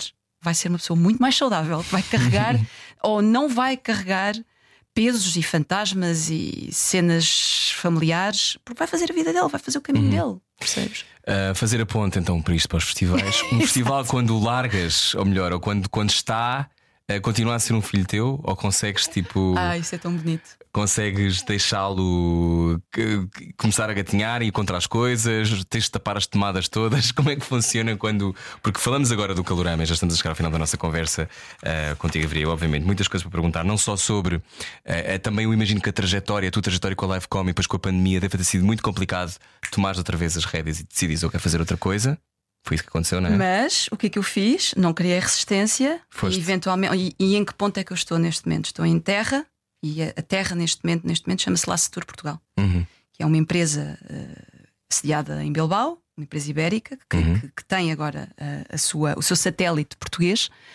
E depois da experiência Mel Calorama, aceitei eh, a direção de comunicação da, da Lacetur e estou muito contente, porque há muito, há 13 anos, não estou em erro, que não, que não aceitava trabalhar a tempo inteiro com, com uma empresa. Isso, inclusive, está a colocar a minha Livecom eh, em hibernação, se quisermos.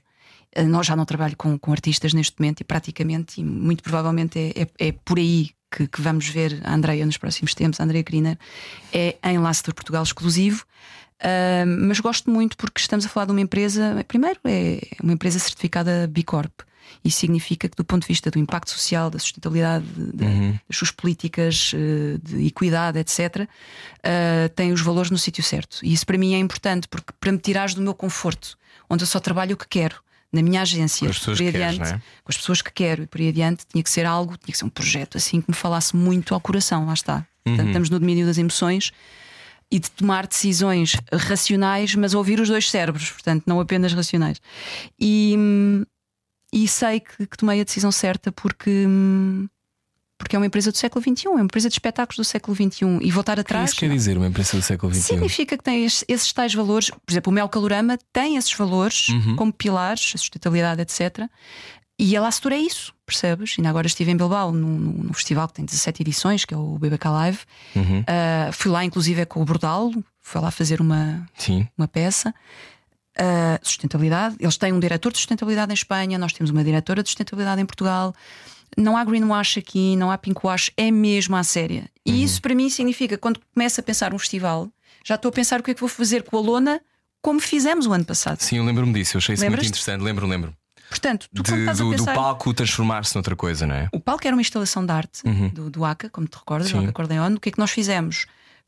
Antes do festival, já sabíamos que íamos transformar aquilo noutras obras de arte, eh, alavancar as vendas dos passos do ano seguinte, Sim. ou seja, fazendo o upcycling da lona, envolvendo uma artista, uma nova artista, Uhum. envolvendo a comunidade local, a quem pagamos e por aí adiante. Portanto, de uma assentada com um único projeto que linka as duas edições do festival, e isto é, isto é o que eu gosto, percebes? É pensar assim estrategicamente a curto, médio e longo prazo. Nós pensamos o Mel Calorama não é as próximas duas edições, estamos a pensá-lo médio Sim, as prazo. árvores são para os nossos filhos, não é? Não é para estar a pensar, Sim, ai, sim. a sombra está aqui Por agora. isso, se tu quiseres, e fazendo aqui a quadratura, voltando aos, aos outros festivais, eu ainda no fim de semana passado estive no, como te disse, no, no, no Nós Alive Uhum. e fui muito feliz, bem, fartei-me de dançar.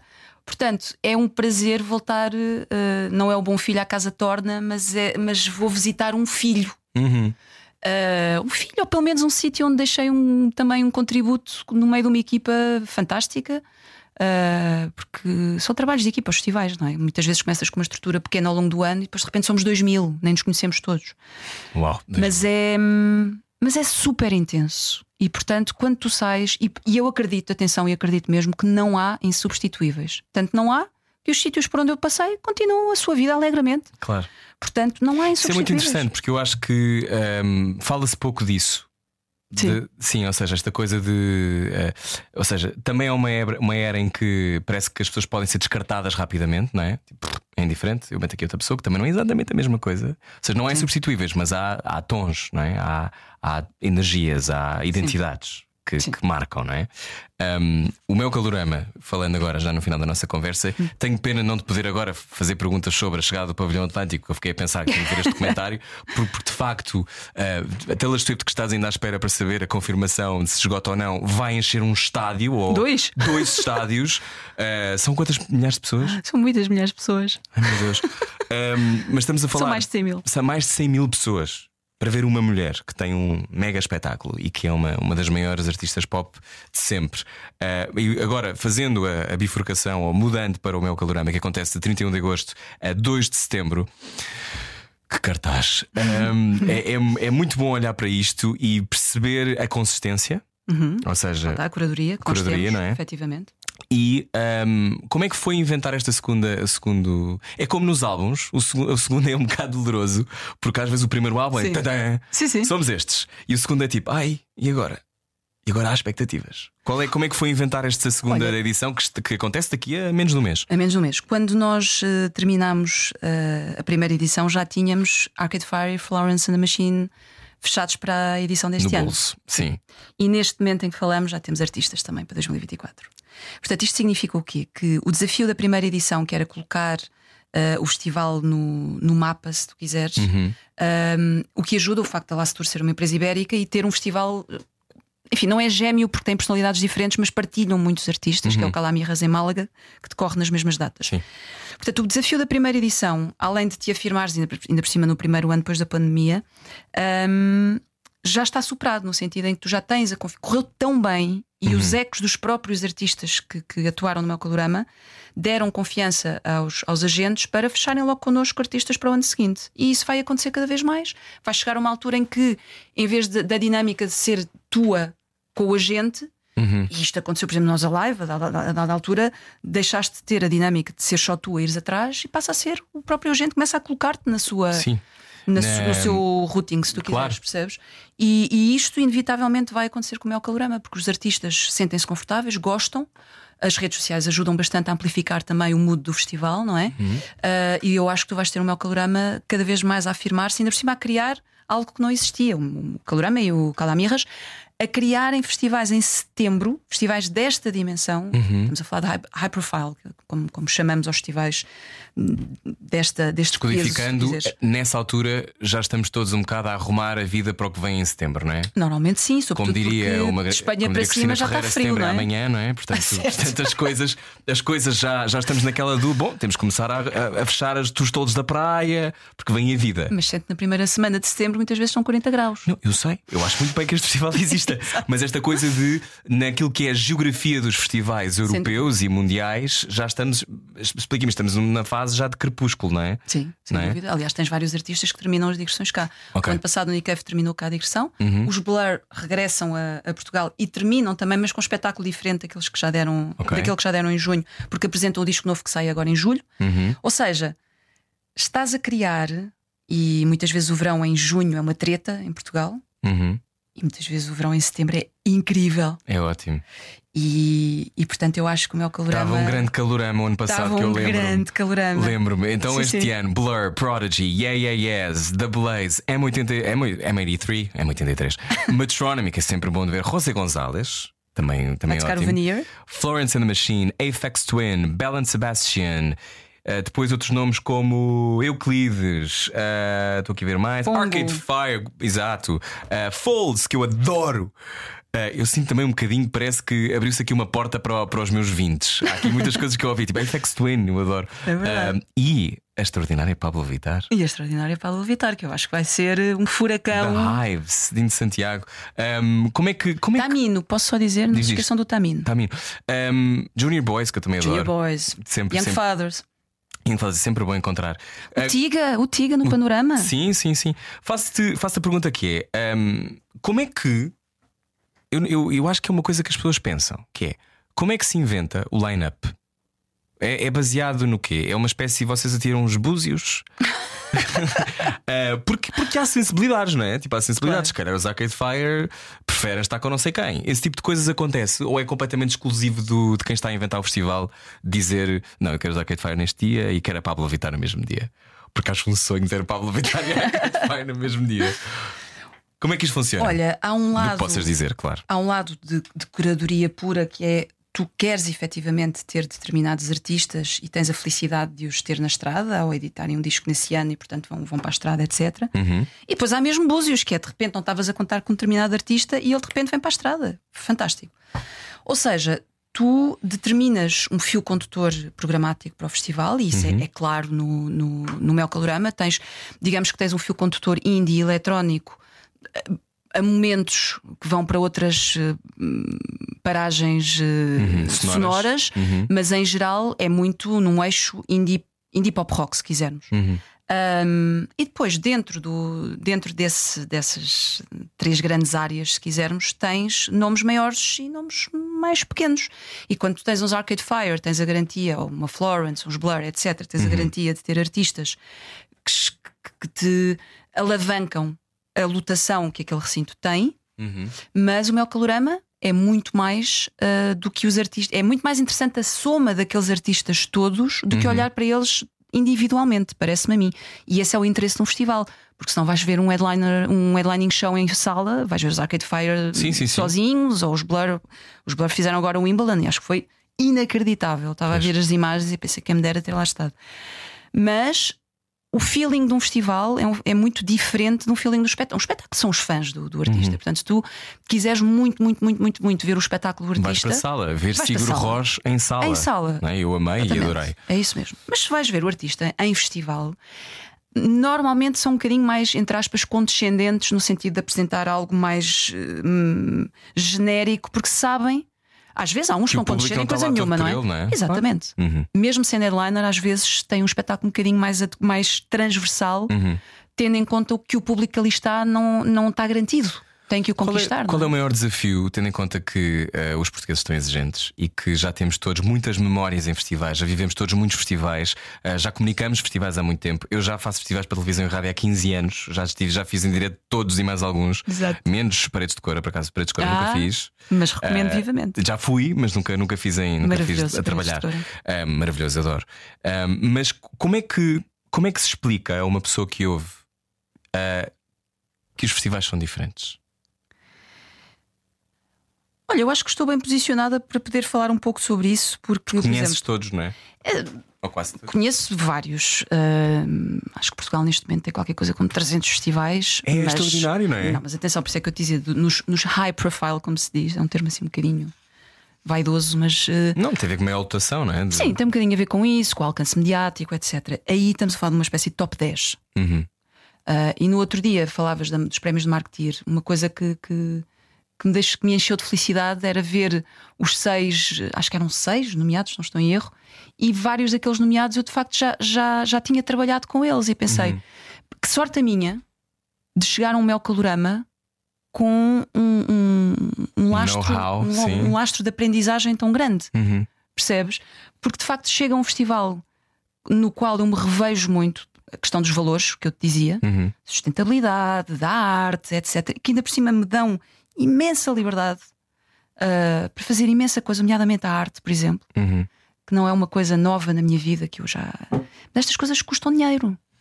Não é uma coisa evidente que funcione, não, é? Sequer. não, de todo, de todo. Uhum. Mas isto para te dizer que ah, tu, tu trazes contigo aquilo que aprendeste também no passado, não é? E depois permite fazer melhor. E portanto, ahm, quando eu chego ao meu calorama, o desafio é o que é que este festival pode acrescentar no mercado que já tem tantos festivais. Tem festivais para todos os gostos e feitios. Uhum. Uh, tem festivais temáticos, agora até tens festivais internacionais aos quais eu acho que os, os portugueses nem vão. São um, um Afro Nation, um, um Rolling Loud. Não, e tem, o- sei lá, depois tem casos de, sei lá, um neopop ou coisas que Neopop, duram há- fantástico. desde sempre, não é? Tal, e agora tem o Sonar, que eu também fiz as, Sim, sim, as- as sim. duas edições. E depois coisas tipo como o Festival F, que também que tem Festival outra F vida completamente diferente. totalmente. Ou Crato, não é? Há Ou muitas o Crato, coisas. Sim. exatamente. Ou seja, há de facto festivais para todos os gostos e feitios. Respondendo à tua pergunta, Hum. ah, em relação ao meu calorama, fazer diferente. Ah, o meu calorama é o único festival grande, atenção, porque há festivais que acontecem todos os anos em Lisboa, mas é o único que acontece de, de grande dimensão com esta, com esta lotação. Uhum. Em Lisboa acontecem o Rock in Rio e o, e o Mel Calorama, simplesmente o Rock in Rio dois em dois anos. E portanto isto traz-nos a partir de agora uma responsabilidade acrescida que é fazer um festival desta dimensão que tem um impacto gigante a nível turístico, etc.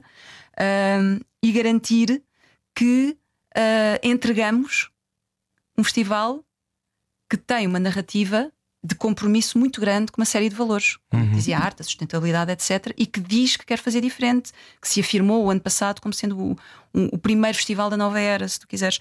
Portanto, mais do que dizer, tens que fazer. É aquilo que em Inglaterra se diz muito que é a to be clear. Em vez de ser bom ou mau, é are you clear? Sim. E aquela ideia de que ser tudo muito, muito evidente, no sentido de que a missão ser clara, não é? Não Exato. estar, não estar escamoteada por agora tem aqui cinco marcas. Aliás, Sim. uma das coisas, não é? O meu calorama não está carregado de marcas por uma, por uma razão que tem a ver com a sua própria Há uma, há matriz, uma não é? autorregulação, sim, sim, temos 12 marcas. Isso, isso é difícil de negociares para manteres o festival a funcionar ou é uma coisa que tem sido faz todo o sentido e é- será sempre assim? Porque nós estamos habituados a ver os festivais cheios de marcas, não é? Sim. Ahm, A questão das marcas é uma questão importante e sensível para nós em Portugal, porque, como falávamos da questão do preço dos bilhetes, Uhum. para tu conseguires conter dentro de uma baliza ah, ah, ajustável e Uhum. adequada àquilo que é a realidade do nosso público, ah, tens que ter marcas contigo. Porque tu pagas o mesmo, ou às vezes mais, pelos artistas que outros mercados que têm um poder de compra muito superior, Uhum. ah, e depois isso não se reflete no preço final do bilhete. Portanto, tens inevitavelmente que ter as marcas contigo. Uhum. Para no e- e- mas isso tem um lado muito interessante que é tu aprenderes a trabalhar com as marcas, a ouvir as marcas, porque elas têm os seus objetivos, Claro. mas elas aprendem contigo também. Uma das coisas mais interessantes do meu calorama que, que, que pudemos ver o ano passado e que este ano, com, com, com mais marcas do que tínhamos o ano passado, mas vai continuar a sentir-se, Uhum. as marcas não vão de uma forma impositiva para o recinto. E tu viste que o naming sponsor Mel não estava de forma impositiva, estava de forma totalmente integrada, por exemplo, na arte. Uhum. E essa é a parte mais interessante, que é é como os bons perfumes, não são aqueles que, fi- que pairam no ar e que Não, percebes? E o mel calorama é como um bom perfume, é assim, é, hum, deixa-te. Há qualquer uma memória olfativa que te fica, que te marca, ah, mas que não se impõe. É bergamota, é uma coisa que fica Ai, ali. adoro. Eu adoro bergamota. E no chá preto, tens o chá preto com Sim. bergamota também é ótimo. Deixa-me passar esse chá. Sim, eu, eu gosto dessa ideia de que eh, não é, sobretudo numa altura em que estamos em que somos atropelados por, por uma espécie de alertas consumistas o tempo todo. Uh, estarmos lá pela música, pelo encontro, e obviamente que também estão lá marcas e faz parte, não é? Claro, e que tem bem. serviço e bem, e que as marcas fazem e parte marcas da vida das pessoas. também não é? com, com, estes, eh, com sim, estes sim, com esta forma de trabalhar eventos também de alguma forma, porque eles Claro. sabem que têm um público cada vez mais exigente. Não somos só nós festivais que sabemos. As marcas estão posicionadas ah, porque fazem estudos de mercado permanentemente, Uhum. auscultam, etc. Portanto, sabem melhor do que ninguém a evolução do, do, do público, Claro. a exigência do público, como é que devem comunicar com ele e sabem que uma comunicação muito óbvia, impositiva, muito gritante e ruidosa afasta. é cada vez menos Claro. eficaz porque o público já não está aí. Claro, claro que não.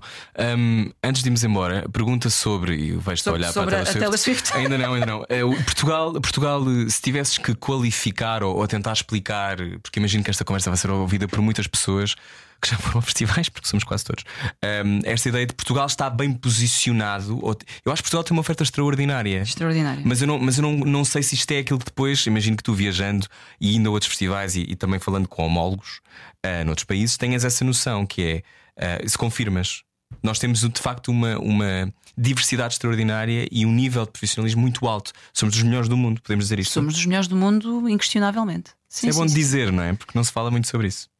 Eu É, acho. mas, mas nós portugueses às vezes temos um certo. metemos muito em bicos dos pés, ou, ti- ou tínhamos. Eu, por exemplo, com o meu filho, lembro-me de chorar barbirranho quando, quando fomos campeões europeus de futebol, ou quando Salvador ganhou a Eurovisão. a Eurovisão. Uhum. Ah, chorei babirranho das duas vezes. E o Tiago olhava para mim com um ar assim um bocadinho, mas qual é o teu problema?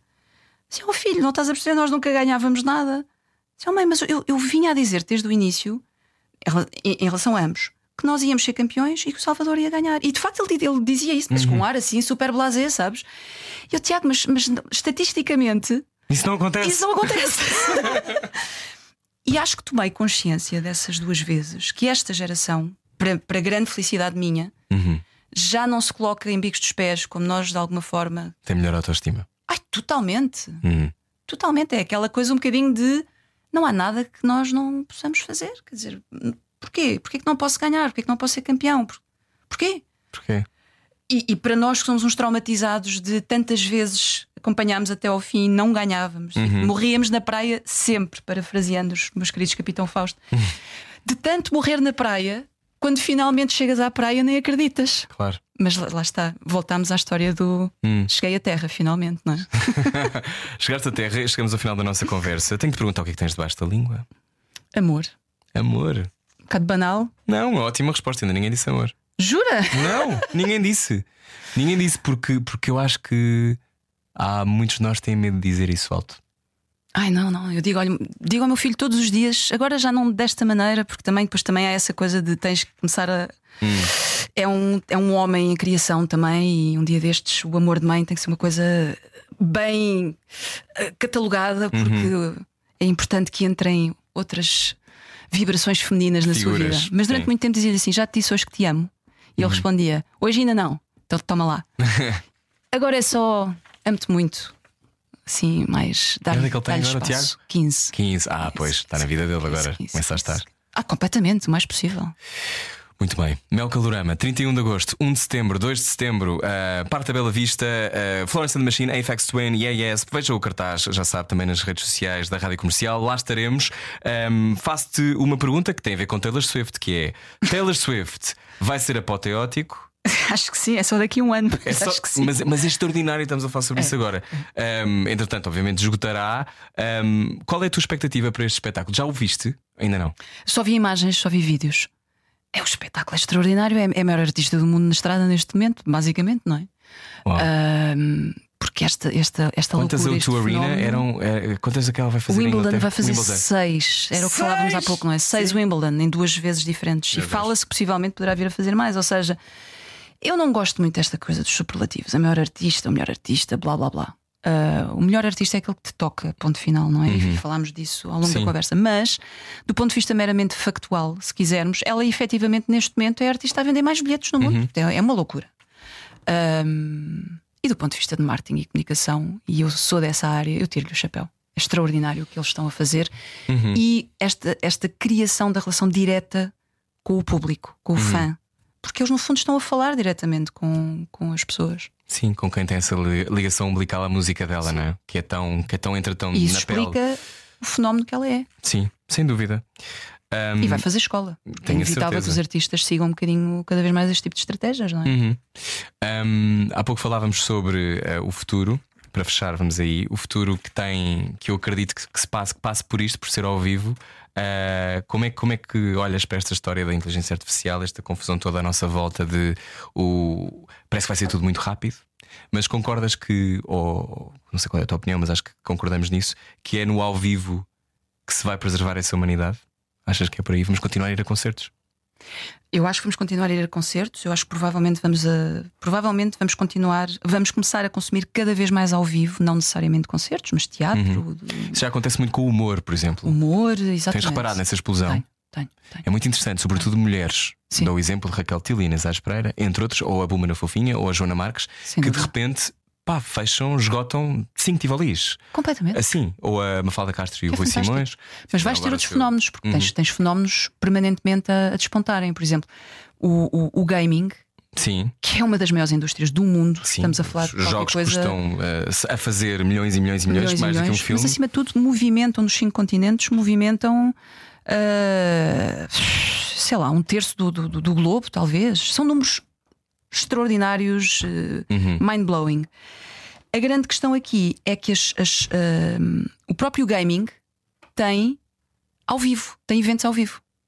Ou seja, os próprios gamers que nós temos aquela imagem Que estão fechados que estão. Uhum. fechados e são teenagers adolescentes com borbulhas e comem McDonald's e mandam vir Uber Eats e não sei o quê. Não, eles, eles querem encontrar-se e, e têm eventos de gaming. Uhum. E é um mercado que vai crescer e crescer e crescer. Aliás, é um mercado gigantesco que tem é pouca cobertura mediática, Sim.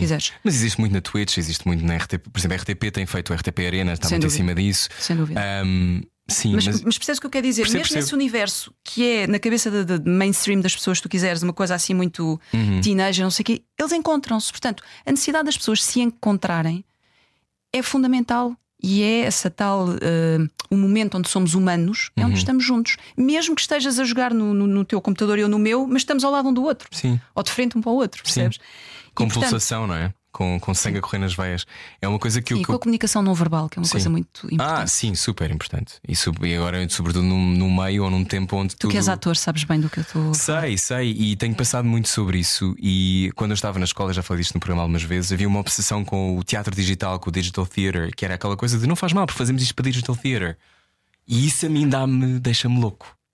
Porque eh, há uma, uma vibração, que é uma vibração da história a acontecer à tua frente, que, que tem a ver com, com nos vermos naquelas pessoas, com estarmos ali a ser aquela história também. Eu também, eu se calhar também matava, Sim. eu se calhar também me apaixonava. E não quer dizer que não possas ter isso numa coisa que vês no ecrã, quer dizer, nós vemos todos dezenas de séries e, e isso, mas é, uma, mas é uma relação mais passiva. E quando estás em palco ou quando estás a ir ver um concerto, é inevitável que aquilo não, mais te, imersivo. não te atravesse de uma maneira que é, que é epidérmica. Claro. E, e acho que, quer dizer, eu ainda não experimentei Desde logo aqueles. porque crias uma empatia e projetas-te a ti próprio. Claro, é, mas tem a ver com isso. E tem a ver com uma coisa primitiva de, de relação primitiva entre nós, que é essa comunicação não verbal. Ou seja, por mais que aqueles óculos da Apple custam 3 mil euros, me dá imensa vontade de ter, mas não vou comprar, óbvio. Ahm, Atenção, pais, Atenção, Natal. atenção, família, juntem-se todos, vocês são 20. Ah, não, mas aquela, a ide- a ideia de ser tudo extraordinário, de teres os óculos e estás a ver as tuas apps e estás a falar, imagina com os last tours todos do, do mundo. Mas há ali um sítio. Pedro Ribeiro a olhar. de uma- meu Deus, vão acontecer coisas. Ahm, esta coisa Tens da. outra saída? Se calhar tem. Dos vou, vou abrir aqui o meu alçapão. Agora tinha acontecido neste momento, tinha esgotado neste momento. Foi isso? Ah, pois não sei se será. Se calhar é por isso que ele veio aqui à minha procura. Cara, é bom. Estava eu a dizer que, o- que esse tipo de artefactos são maravilhosos para nos podermos ligar, mas não nos podemos esquecer que a vida é, a vida é cara a cara também. Olha, e eu gostei muito deste bocadinho cara a cara contigo. Também gostei muito, muito obrigado por teres vindo. Foi fantástico. Obrigado, Foi mesmo. Muito obrigado. E obrigado pelo meu calorama e obrigado pelo teu trabalho. E obrigada pelo teu E a trabalho. tua- Rui. Determinação. Andreia Kriner, na Rádio Comercial, no Debaixo da Língua, Mel Calorama. Vou repetir outra vez as datas: 31 de agosto, 1 de setembro, 2 de setembro. Taylor Swift, quando é que é? É em 2024? 24 e 25 de maio. Pronto. Estádio da Luz. 2024, onde é que vai? Vai estar no Estádio da Luz. Obrigado. Nós voltamos para a semana com mais episódios. Diz mais alguma coisa. Ah, ia dizer um disparate futebolístico e portanto vou-me calar. Tá bem.